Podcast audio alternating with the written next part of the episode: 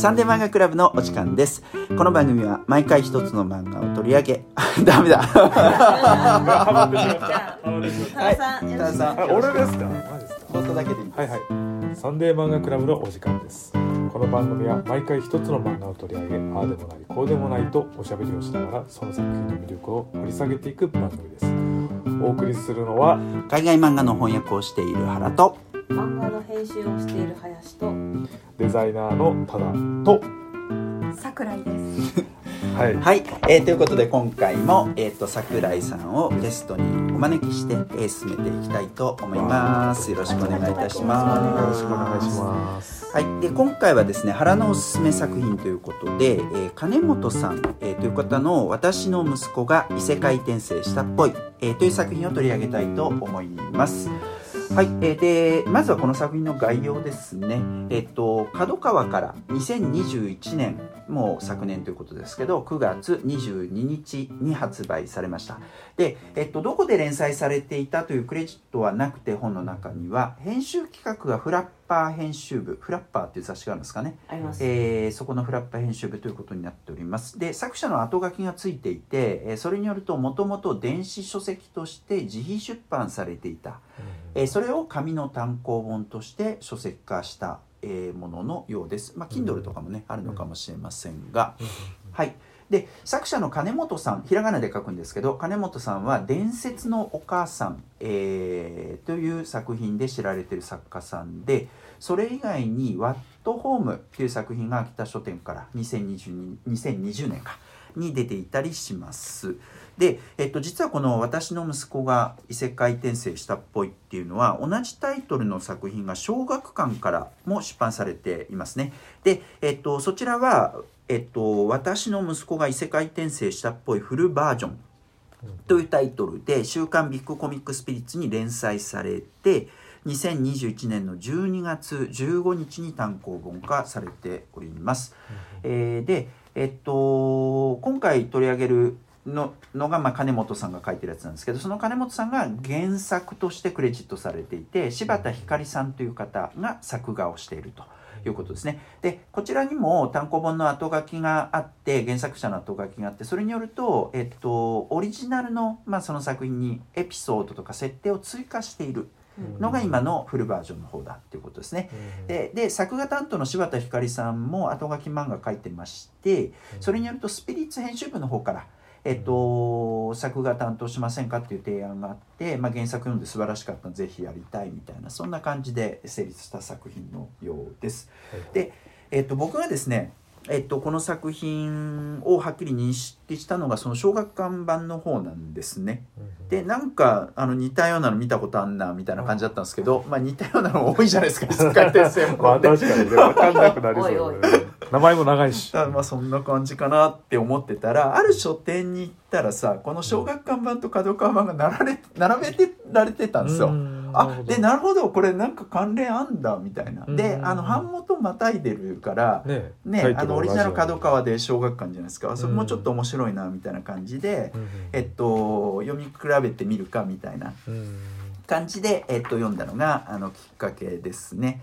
で、えっと、僕はあの昨年の後半にあのちょっと転生ものを少し読むようになったわけですよ。まあほんと少しですけどね。ええで転生したらスライムだった件とかね。スラーとか言ってましたねめちゃくちゃ王道に似てるやつ。いやそうそこがめっちゃ意外で、原さんが意外とハマってるっていう。あそうそうそうそうそう そうあ普通に面白いなみたいな感じで全部読んだし漫画の方は、それからアニメもねあの第一期見ましたからね似てる。似てる。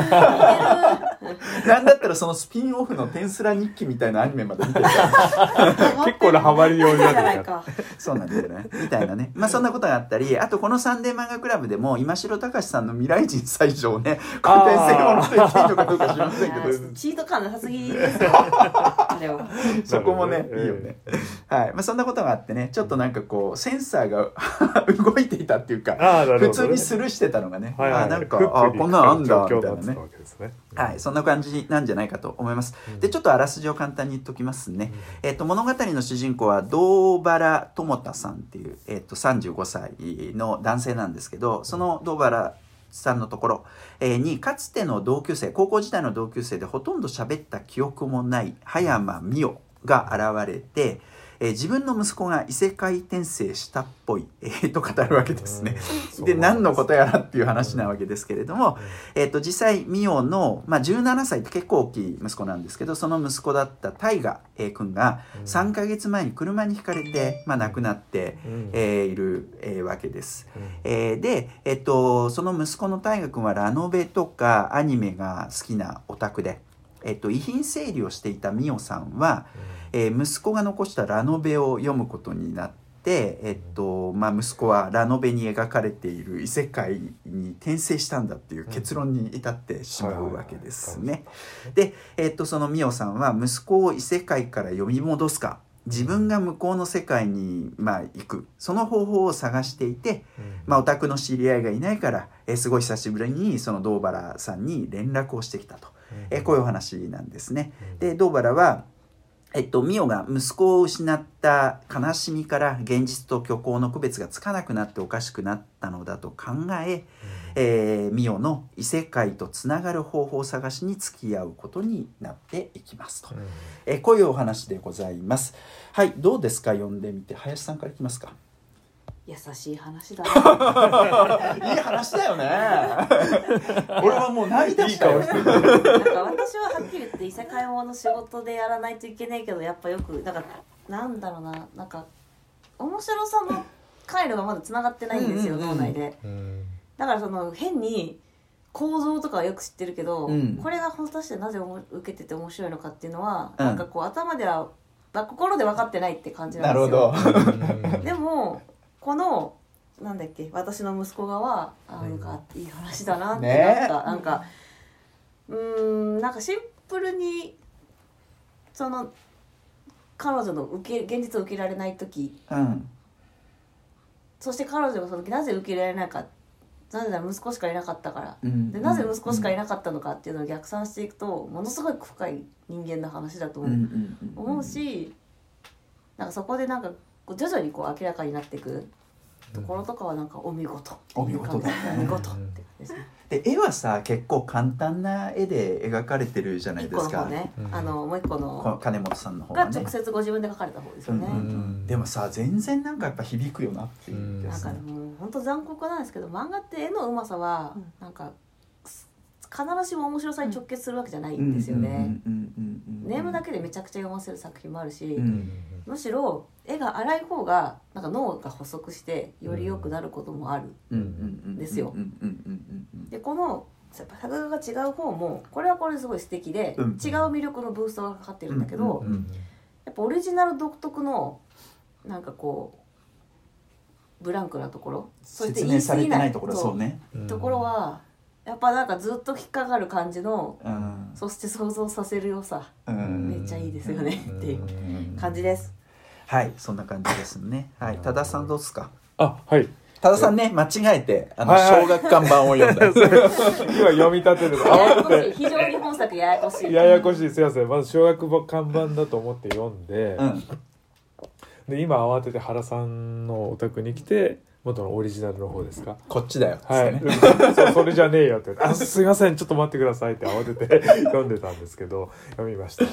であのーすごく面白かったです、うんうん。僕別にその転生ものに対してすごくいろいろ読んでたりとかリテラシーが高いわけじゃないけど、うん。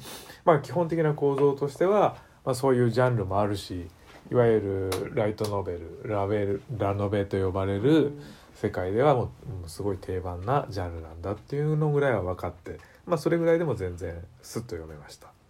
でそのまああの高校の同級生だったまあその何ですかクラクラスでまあ派手めっていうか目立つ側の女の女性の人と、まあ、クラスの中ではもう完全にあの背景になっていた主主人公の陰キャみたいなね。陰キャみたいな言い方するんですか今うん。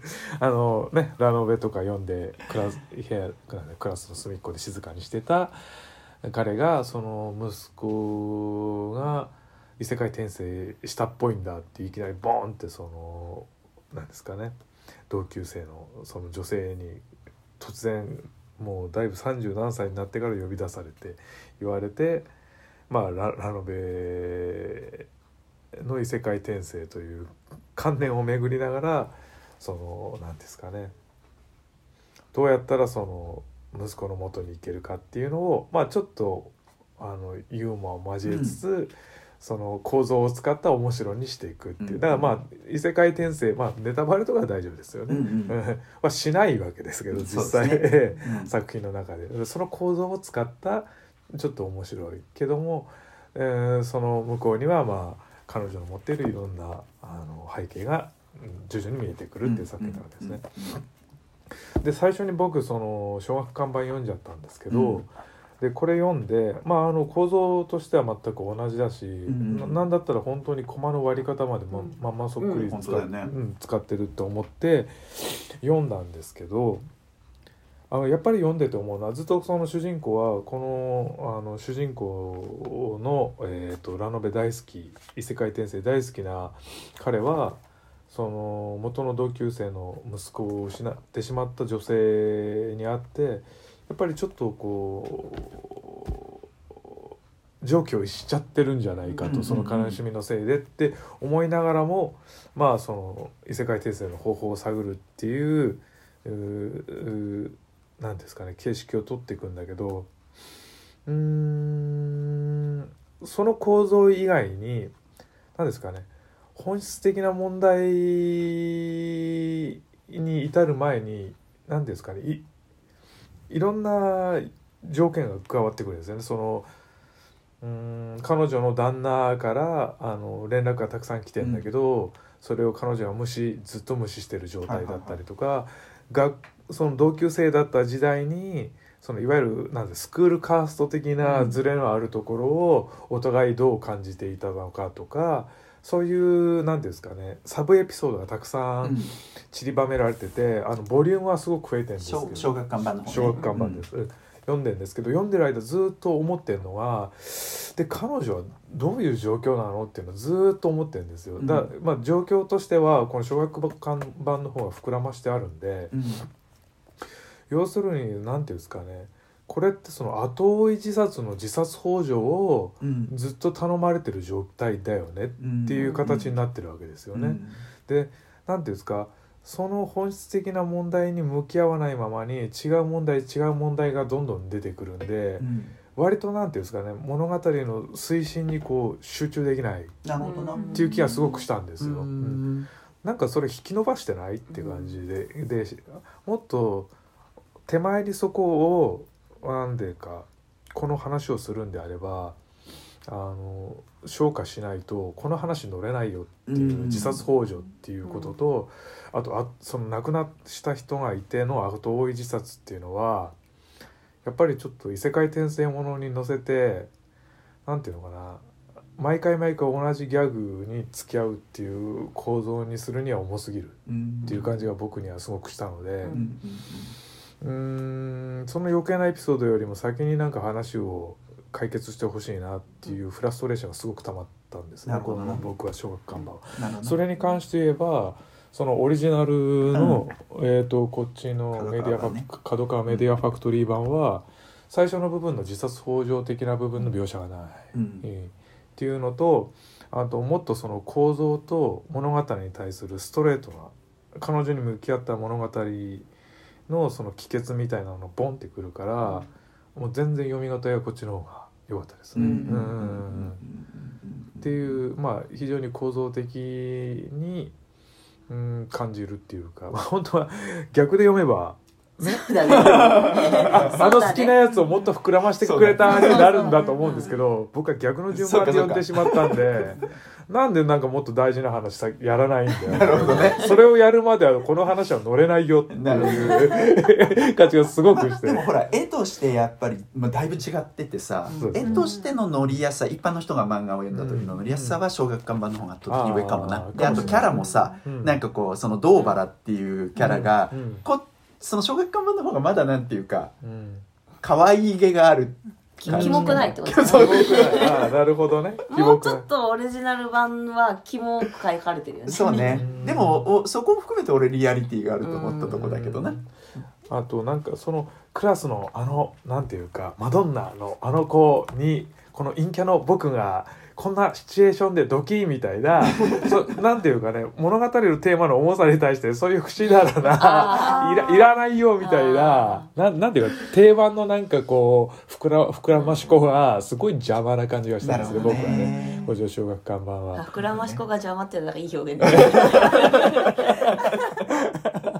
そういうんじゃねえからみたいな感じで、あのスッと入ったっていうことではやっぱりその角川バンバンの方がストレートに、うん。あそういうことだよねっていう、でもしこの小学館版が膨らませてもう想定はしてるわけですよ。大体こういう着地だろうなっていう着地があるんですけど実際そうオリジナル版を見たらまあ僕の想像した大体こういう感じでいくだろうっていう話にはなってるんですよ、うん。まあだからダメってことはないですよ、演出とかいろんなものがありますから、ただやっぱそういうオチが待っているんであれば逆算するとやっぱこれは膨らまし子だよなっていう子が気分がしちゃう厳しいうん。ただ分かんないです。このもしかすると小学版看板のオチが違うとなればそうね。それなるほどは全然ありますようんねうんっていう気はしますけど。なるほどね、うん。まあでもさ俺この作品を全然知らなくて、うん。で多分その企画があったからこっちになったのかそれとうん。もそれとは別にもうそもそもあつまり小学館版があるから、うん。それちょっと早いんですよ角川版の方が、数ヶ月早い、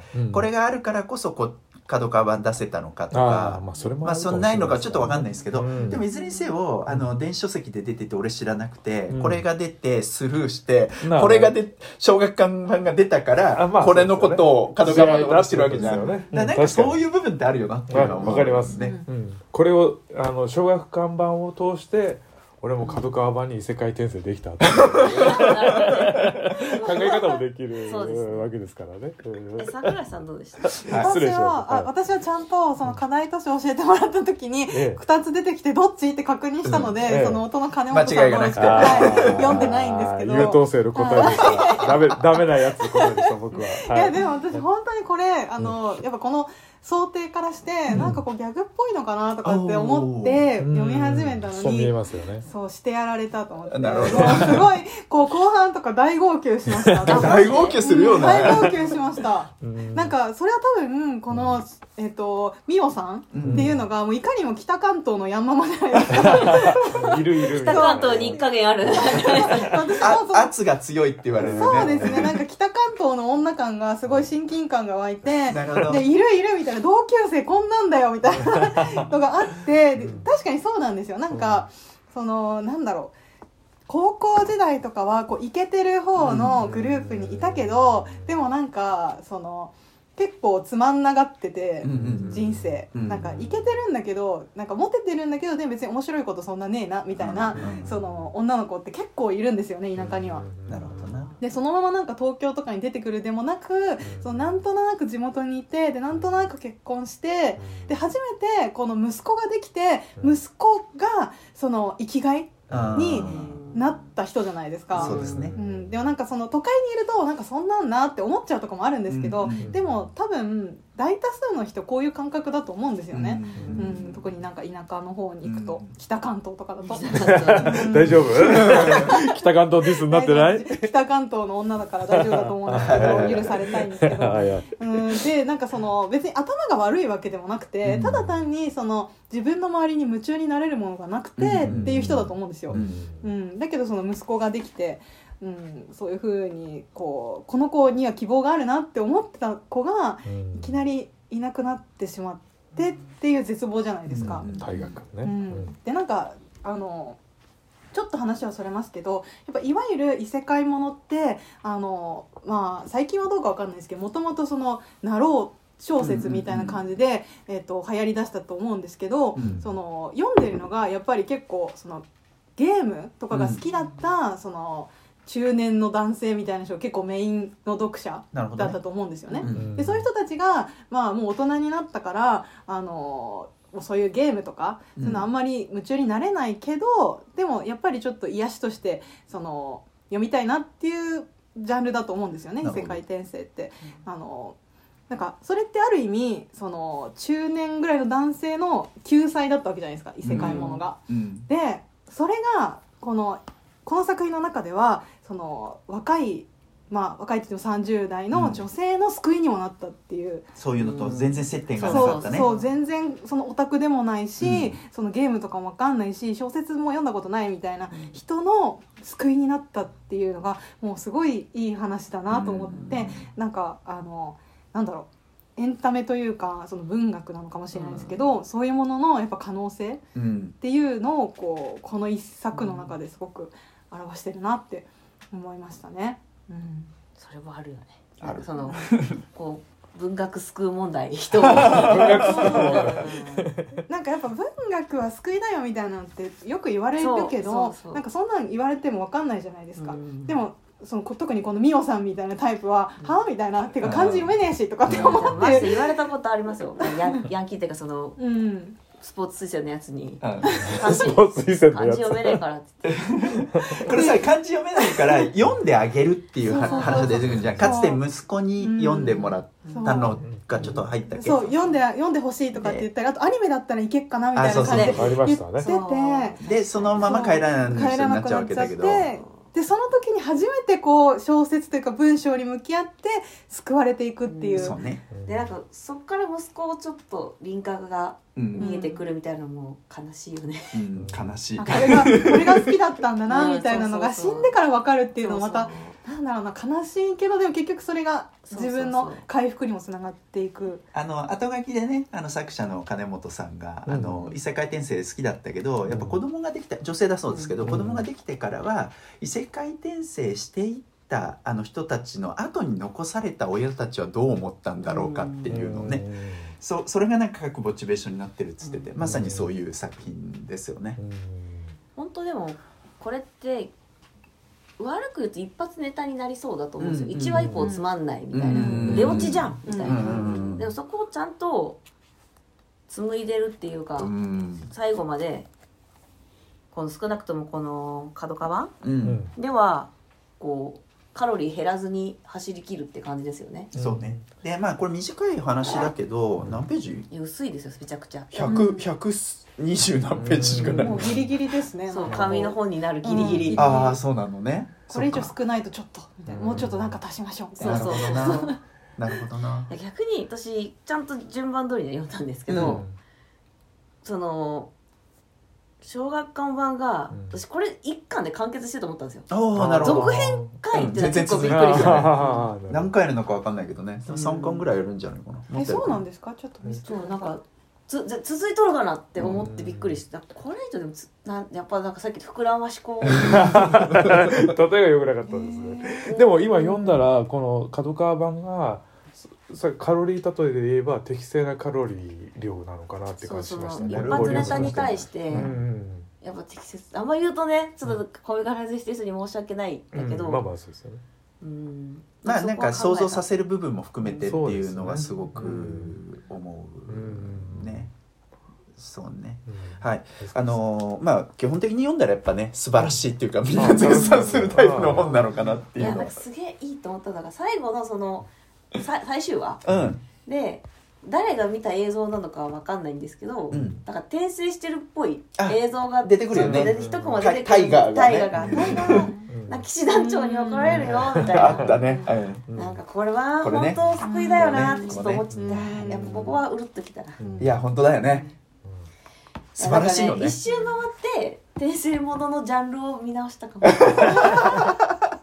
やまあ正直転生ものってなんか、メンタリティーがやっぱ好きじゃないところがあってあーなるほど。なんか俺は本当にちゃんと評価されると有能なんだみたいな。俺はまだ評価されてないだけ。うん。なんか適切な場所にちゃんと置かれたらちゃんと有能だからっていうメンタリティあるー一でしょうね。緒いなって思っちゃうタイプだから。そして例のチートってやつね。チート。いやチーでもチートもそうなんですよ。だから、うん。適切になんかうん。したら俺はだから適切な能力を与えてくれたら有能なのにみたいな、うん。なんかそんなお前お前よってちょっと思っちゃうからなーってとこもあったんですけどなんかこういう紡がれ方もありだねうんそうね。まあこの作品やっぱ転生ものとしては特殊だと転生ものでも知らないわけしでねなんかもうあの転生もののジャンルがこうマチュアだからこそうん。できるいややつですね。そうだと思う。まあただだから俺はテンスラしか読んでないけどテスラだいぶ読んでるということはテスラ読み読みものだと思うけど。ねあれはいやでも完全に食わず嫌いだと思うんですそう。ああなるほどね。どっはかでちょっとはい。ジャンルに対して。まあまああの今も話してましたけどこれはだから転生ものではないわけで、うんうん。転生ものについての漫画みたいなそういう感じなわけだけど、うですね。この中でさ転生とはっていう説明とかそれからあと転移みたいなものも説明されたりするじゃない、はいありましただからそういうところもちょっとだから転生もの読んでないけどいろいろあるんだよねみたいな人にとっては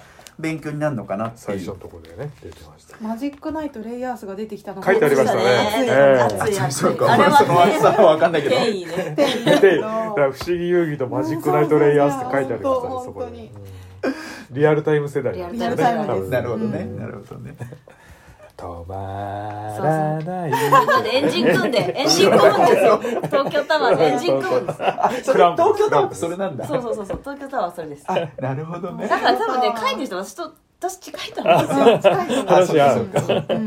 まあ、そのリテラシーも相当あるはいわけだね。だってだその前のさなんだっけ、うん。伝説のお母さんとかもやっぱ RPG ネタでさ、うん。すごい。お好きなんだねか。なりやってたんですよね解像度高いってい。う感じがしますもんねなるほどそれも読んでみようはいまあまあさっきもちょっと言ったことですけどその作者のモチベーションみたいなのってこのこの回作品を書いた、えっとこのセリフの中にもなってて堂原が言うセリフだけどうん。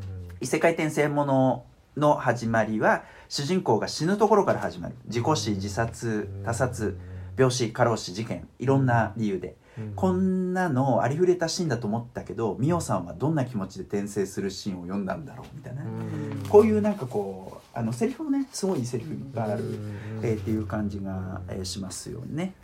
やっぱりね死に対する解消度がどんどんこう上がっていくとねささっき言ったけどその家族のことを考えたりみたいなことっていうのはやっぱり自然増えていくっていうのはあると思うんですよね。だからなんかこうやっぱファンタジーとして転生ものってあると思うんだけどそれとだから現実みたいなものをつなぐ。作品であるっていうかね。確かに。そこのところはやっぱ俺がすごくいいなと思ったところかなという気はします。でこの異世界っていうのがやっぱ結構何度も何度も出てくるわけだけど、うんこれは異世界転生の異世界であると同時に、うんあのいろんな意味を持たせててそこはちょっと面白いんだよな。うんでその機能みたいなところもそうなんだけどうん。で主人公のドーバラはさ、うん。えっとまあ異世界すごい好きで いいっぱい読んできたわけだけどいやこんな人多いと思いますよ今。うん。あねそれはそうでしょ。うん。で大人に連れて自分が会社で働いて自分がなんかこうもう大したこと人間じゃないみたいなの分かっていくにつれてうん。これは物語だってはっきり認識してったりするわけじゃない。そういうの相対化の感じがあった上で、うん。えっと、異世界って本当にあるんじゃないかっていうのにこううん。なん付き合わされたりするみたいな。そうですね。うん。そこのところもすごい面白いところでもあるし、それからあとその堂原から見た美桜さんがさ、うんえっと、高校を卒業してすぐに子供を産んで育てたっていううん。それがだから俺とは本当にずっと異世界な人間じゃないかうん。だから現実の中にもうん。そういったなんかこう感覚みたいなのがあるみたいな、うん。えっと、感じで描かれていたりとか、うん。で一方でさそれがなんかこうミオの側からもあの別の感じで描かれていて、えっと、この主人公の堂原はあの小説を書く書いていたんですよね。でかつて、あのー出版社に持ち込みっていうかなんかこう、うん。応募かなんかした時に、うん。あの編集者から声をかけてもらって、うん。えっと東京においでよみたいな、はいはいはい。えーそんな感じで高校時代に一回行くわけだけど、で、えたまたま駅で、あのーうん。これから行くよっていう時にミオとすれ違っていて、うん。えっとあのなんかこう東京に行くっていう話を、うん。詳細は抜きにしてねした。気づいてあの話されて。地元にずっと残ってる私は地元にずっといるわけだけどうん。東京に知り合いがいるんだみたいな、そういう感じでねん外に世界が広がってるうん、その異世界みたいなのもあったりとか、はいはいはい。その辺がねなんかこううん。この言葉をどんどん肉付けしていく感じがあってとてもいいなっていうのはすごく思ったところだな。なるほど。うん。だからそこの視点の切り替えがすごくうまいですよね。この時うん。この主人公視点で見た時とか、うん。そのどんどんこうカメラのポイントが切り替わっていくみたいな、うん。そこがすごく効果的に入れてる感じがしますね。んだよねうんでその最後の方にさだからあのーもう何だったらもう死んでもいいみたいなところが出てくるわけだけど美桜さんが。うん。そこがだからそのセリフそのまま言うと私にとっては大河のいないこの世界がもう異世界みたいなものだしっていううん。だから異世界となんかこう現実の世界の逆転みたいなのもそのカメラ切り替えてみたいなのもやっていてとても良いですね。だから本当異世界ものではないんだけど異世界ものの意味とかを考えさせる作品かなっていう気はすごくしますね。うん。これもちょっとなんかクソデカ主語問題かもしれないですそけどれが主語問題。はいはい 異世界ものって男女男性向けのものと女性向けのものがあるんですよ。あそうなのね。で男性向けのやつはうん。やっぱ自分の存在価値というかを証明していく話が多いなと思ってて女性はへえ。なんか与えられた地でなんか順応していく話が結構多い気がするんですよなんかこの荒れ地でじゃあカフェでもすっか。とかなんか過度に出世を望んでない。成り上がりがあんまない。いや成り上がってくんですけどうん。最終的には。最終的にはね。うん。ニューライフ的な感じ。そうそう。だからそのそこが結構少女漫画イズムとうん。男少少年漫画イズムの違いなのか折り合いをつけていくんですよね。女の子は転生したら。なるほどね。でも昔のそのマジックナイトレイヤースとかは異世界救うじゃないですか。少な。そうでかになっちゃった。十二国旗とかもあ十二国旗。あ十二国旗もそうなのね。まああれも異世界転移だしあと不思議遊戯もなんかこう救う感じ。うん。なんか女の子は向こうに行ってヒーローになるんですよ。あーなるほど多分それはその書かれた当時にうん。その現実世界では女の子はヒーローになれないからむしろその異世界に行ったらヒーローになれる。なる可能性があるみたいな。なるほことをちょっとなんかその願望として今は願望は変わってきたの変わってるのかもしれない。時代によって変わってきてるっていうことかな。ただもちろん男性もの向けのものでもなんかスローライフ系ってあるんですけど、うん。うん。あの特に女性は顕著な気がなんとなくですけど印象がある。最近の女性向けの異世界転生は大体悪役令嬢なんじゃないですか？えでも悪役令嬢なんで入ってるか知ってます？知らない。怖い怖い。悪役令嬢って要はこれって全てにおいて日本の現状だとなろう小説、うん。小説家になろうねがあるじゃないですか、話が出たであれこれ作家から聞いた話なんですけど、うん。要はなろう自体のサイト自体がその転生ものばっか書かれるとあジャンルが偏っちゃうと。うん。同じ感じになっちゃそうそう。でそのジャンルが終わっちゃうとサイトも終わっちゃうじゃないですか、うん。古いみたいな、うん。うん。だからいろんなジャンル書いてほしいっていうのでなんかうん。なろう転生もの書いてもアクセスが上がらないようなアルゴリズムが変わったらしいんですよ、でその時に悪役令嬢だって転生してなくてその場にいる。うん。うんだからそこがみんな書くようになって、うん。結果としてそれがやっぱアクセス伸びるようになったっていう単にうん。サイトのアレゴリズムなんで もなんかでそこから書籍化するから、うん何週遅れで出版界にも悪役令嬢ブームが来てでその原作を漫画アニメにするからアニメ界でまた数年遅れで悪役令嬢ブームが来てるっていう、なるほどね。けでももともと源流はそのただたかただたかが一サイトの都合で、うん。その出版界全体のブームが運命づけられてるみたいな、なるほどね。でも初めはアルゴリズムだったとしても結構やっぱそれを好んで読む人も今はいるわけじゃないですか、うん。もう見事にこう飼いならされてるわそうけです。変えられてる。んまあですよそういうことでです。韓国とかでもやっぱ海外でも流行ってますからね。まあ実際ウェブトゥーンで赤くれるものいっぱい出てるんでしょ。紙になってるものもあるよね。そう。そうまあだから結局だからさなんかこう読者がそのまま作家になっていくサイクルがあるみたいなさ、うんそのナロー系小説だってそうでだと思うから。オチもそんな感じよねこのまあまさにそう、うん。そんな感じで、えっとまあここも感動するところだけどねあのなんかこうまあ結局死んだっていう事実は変えられないわけだけどあの堂原は小説を書く、うん。もう一度書くわけじゃないですか、うん。でその後がいいよね。いいです。コミケでいいすごいいいんですよ。そう私コミケ帰りのあのコマが好きです。あの電車に2人で乗ってるああそこのあの距離感とかもすごいいいなあなるほど。と思ってそこ見るなそうそうそう。いやそうさっきこっちのあの角あ違う小学館版？の方でもちらっと見たんですけど、うん。ちょっと距離近いなと思って、その距離じゃねえそう2人の距離ちょい近いなと思って。やっぱりこっちのあの角川版の方の距離感の方がいいなって思ったんですね。なるほどね。あーなるほどな。本当見てくださいよ最後のあのコミケ帰りだと思うんですけど電車に2人でそ座ってるところ。その距離感とかこれこれすごい。絶妙に描かれてるんだ、うん、すごいこのこれ混んでない状況で帰ってますね。そうなんですよ。もう空いてる電車の中で だいぶ待ちましたね。もう一人分じゃないんですよね。0.8人分ぐらい空いてるんですよこの距離感がすごくいい。絶妙な距離感。うん。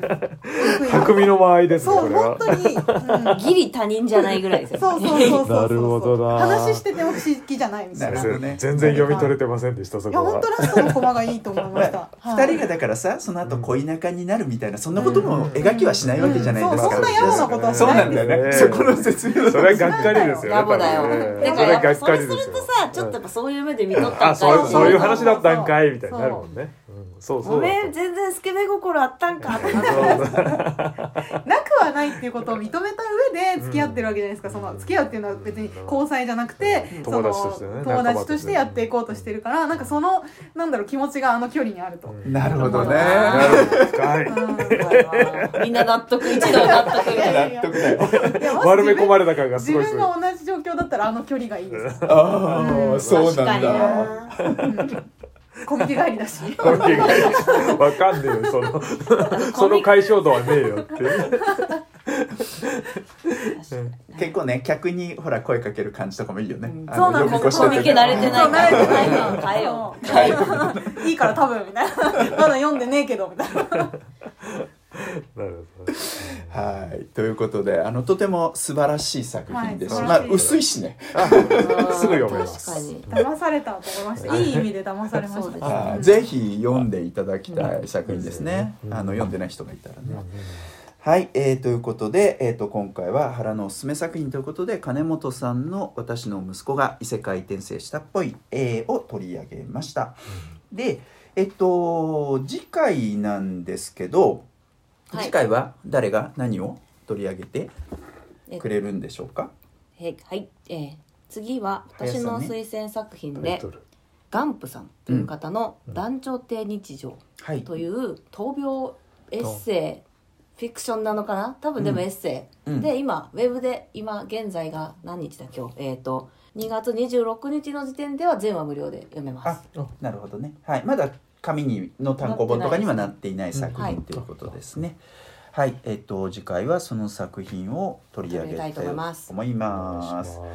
はい、えーで、えっと、3回にわたって、えっと、桜井さんにお付き合いいただきましたけれども、はい、あの、こちらこそありがとうございましはい、こちらこそた。ですえっと、ゲストはとりあえず、あの、ここまでっていうことですかね。はい。はい、あの、どうですか？参加していただいて、見て。いやなんかすごい皆さんめっちゃその意識高く漫画を語られてると思ってすごいもうビクビクしてたんですけど。で 結局その自分が紹介したものになるとやっぱ自分はもうめっちゃいいとかしか言えなくて。恥ずかしい伝わりました。伝わりました。天才とか。語彙がなくなっていくみたいな感じでまあなんかでも楽しくあの参加させていただきました。それはそれはよかった。です。はい、ありがとうございます。あのよかったらぜひまたね、ご参加いただけたらなっていうのは本当に思います。はい、あのまただからあのその時のためにネタをぜひね、あのこの作品がいいかもみたいな、この作品を紹介したいみたいなね、はい。はい、っていうのを集めておいていただけたらと思います。はい、えー、それでは、えー、今回のサンデー漫画クラブはこれでおしまいです。以上原と林とただと桜井でした。また次回お会いいたしましょう。さようならさようなら